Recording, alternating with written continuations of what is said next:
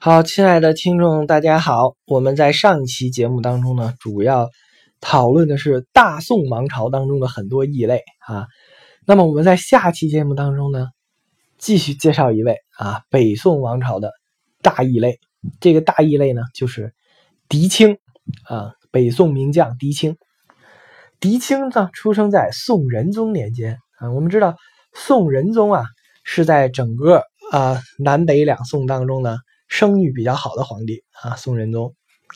宋仁宗呢，传说他在没当皇帝的时候啊，非常惧怕，觉得大宋江山处处都是危机。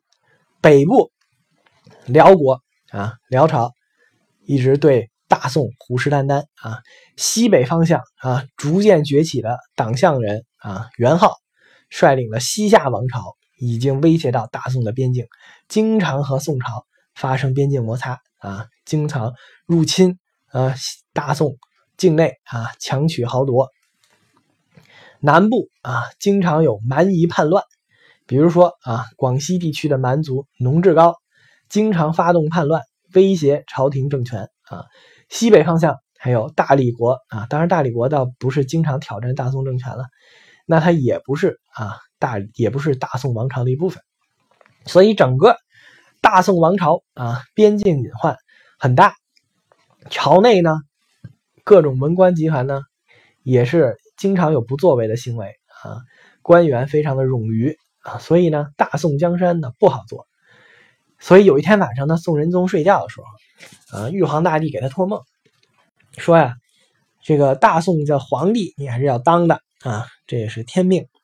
但是呢，为了保你大宋江山，我给你下凡两位仙班，文。有文曲星啊，武有武曲星，两大仙班下凡，保你大宋江山永固。那么文曲星是谁呢？文曲星就是赫赫有名的包拯包青天啊，一直被翻拍电视剧的啊，包拯包青天。武曲星就是我们今天节目的主角狄青啊。这个狄青啊，为什么说他是异类呢？他从小的时候就跟人不一样啊，十六岁的时候。狄青的哥哥跟人街里街坊的乡亲啊发生了冲突，不小心呢把人打伤致死啊。这个时候呢，狄青啊勇于承担责任，代兄受过啊，替他哥哥顶包，替他哥哥顶包啊，受刑，被脸上刺字啊，发配充军啊，脸上刺字发配充军，到东京汴梁这个地方参军啊。参军以后呢？当时我们刚才不是介绍了吗？西北方向党项人啊，这个元昊率领的西夏王朝正在崛起，经常威胁大宋王朝的边境安全，所以呢，狄青就被派往西北方向与西夏进行作战。这个狄青同志作战的时候，我们说啊，这个狄青同志啊，作战的时候英勇有加，他跟别人不一样。为什么说异类呢？他披头散发啊，头戴一个铜冠青铜面具啊，披头散发，像一个魔鬼一样，手拿长枪就冲入了敌方的阵营，一通砍杀，让敌方损失惨重。所以呢，很多这个西夏的这些部队啊，一看到这个青铜面具的这个将军啊，冲锋陷阵啊，就吓得不寒而栗，魂飞魄散。所以呢，一溃千里啊，最终。屡战屡败啊！狄青呢，率领着北宋的军队啊，二十五战全胜，歼灭啊，俘虏西夏部队超过万人啊，歼灭了西夏很多入侵大宋版图的这些据点，获得了整个大宋王朝西北地区的安宁！所以呢，由于狄青勇猛善战啊，披头散发，脸戴青铜面具，就跟这个。大仲马写的铁甲面人一样，啊，戴着这个青铜面具，勇往直前，所以呢，也被当时的这个西夏这帮军队的人呢称作啊铜面将军啊啊面捏将军，这是给他起的外号啊。由于这个狄青勇猛善战啊，深得部队的拥戴，屡立战功，宋仁宗非常赏识狄青，亲自下诏。征召狄青进京面圣啊，进狄青呢来到东京汴梁这个地方。当时呢，东京汴梁执掌宰相的呢，韩琦、范仲淹啊，范仲淹同志大家都很熟悉，先天下之忧而忧，后天下之乐而乐。北宋名相范仲淹啊，范仲淹小的时候呢，化州而食。那么范仲淹呢，看到狄青以后呢，因为毕竟范仲淹是前辈嘛，这个狄青呢是晚辈啊，看中狄青啊，觉得他这个脸上刺字啊，这个头戴铜冠、披头散发的勇猛杀敌啊，觉得他太过于武勇了啊。这个武将光有勇是不行的，必须得有勇有谋，文武双全。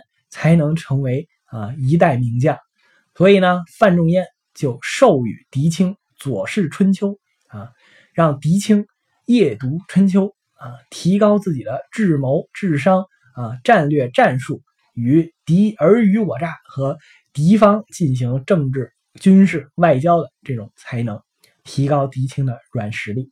我们知道。关羽、关云长啊，关二爷经常夜读春秋，所以才能导演水淹七军的好戏，对吧？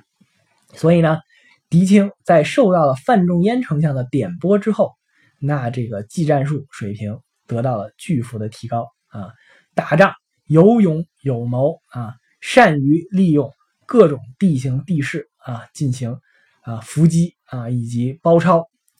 得到了宋仁宗以及当朝官员的赏识，啊，狄狄青呢，由于在对西夏作战当中屡立战功，啊，最高被提升成为枢密副使，啊，枢密副使是一个什么职务呢？枢密副使啊，相当于国防部副部长、军委副主席，就相当于我们现在这样一个职务，位居高位。我们知道南宋的啊，抗金名将岳飞，啊。最高的官职就到了枢密副使，那为什么没当枢密正使呢？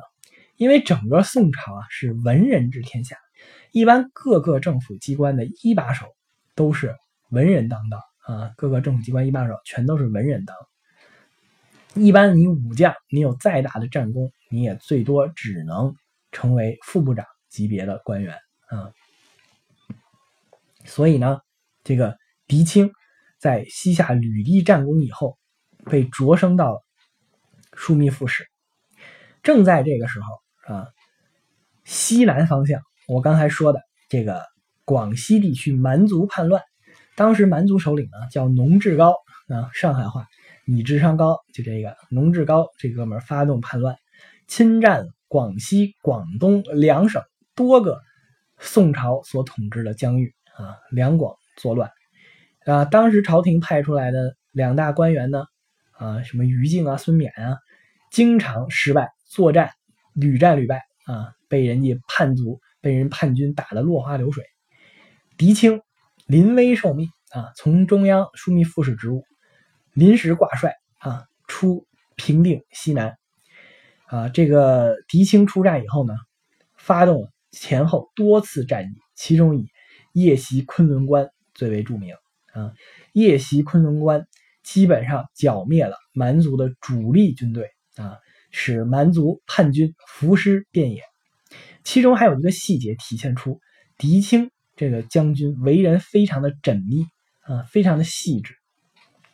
当时取得昆仑关大捷以后，这个宋朝的部队在检查啊敌军叛军这些将领的尸体的时候呢，发现。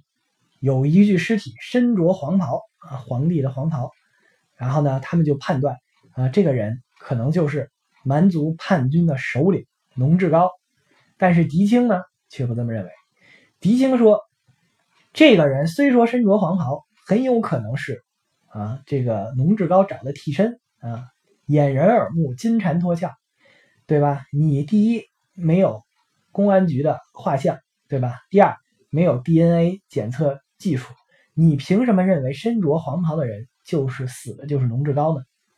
所以呢，当时这个打仗获胜以后，向朝廷的军报里只是说农志高失踪。果然后来龙志高是逃跑了，并没有死在这场夜袭昆仑关的战役当中。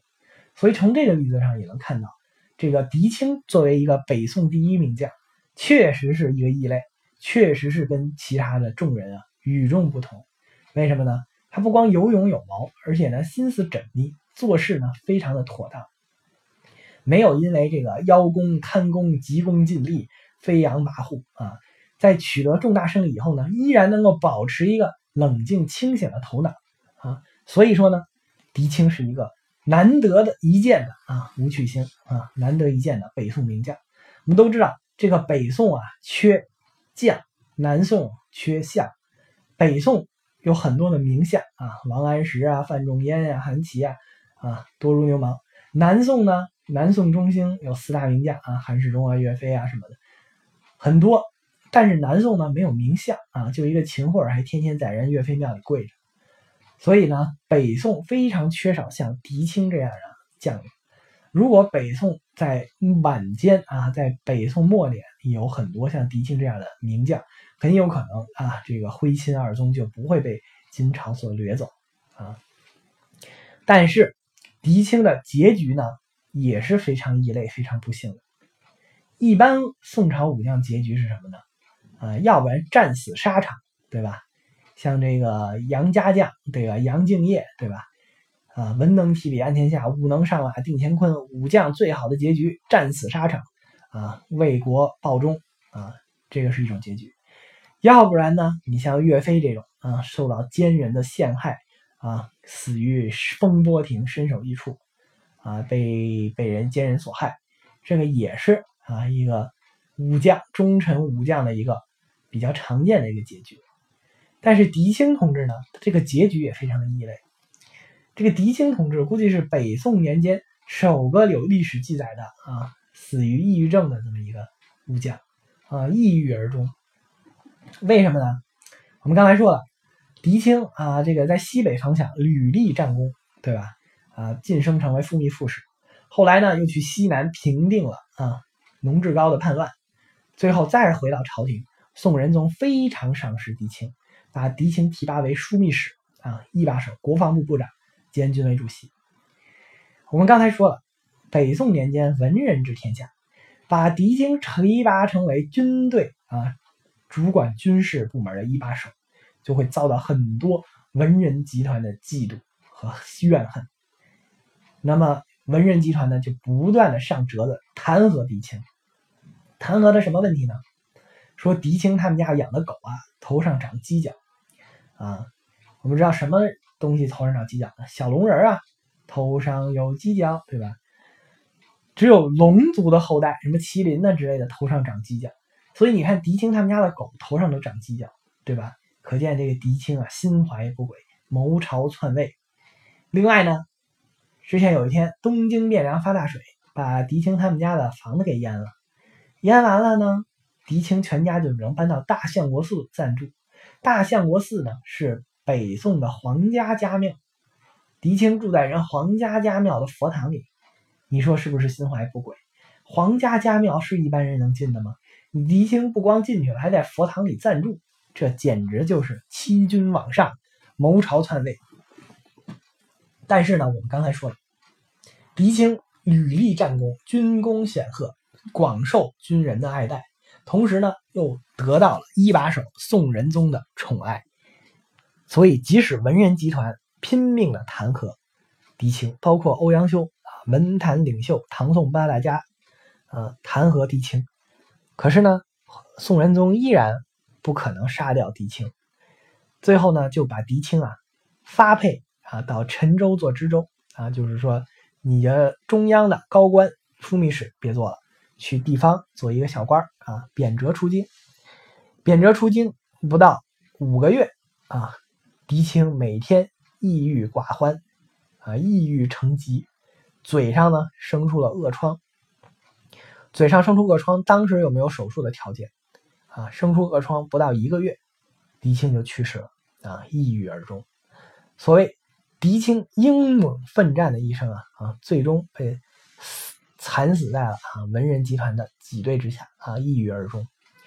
那么狄青作为一个武一代武将啊，有勇有谋，屡立战功，而且呢，非常的啊这个平和平等。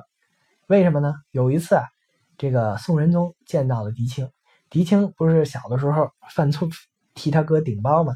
脸上被刺字啊，被刺字了呢。然后宋仁宗就说：“你看你脸上有一个纹身多难看啊，对吧？刺字，发配充军宋江什么他们才脸上刺字呢。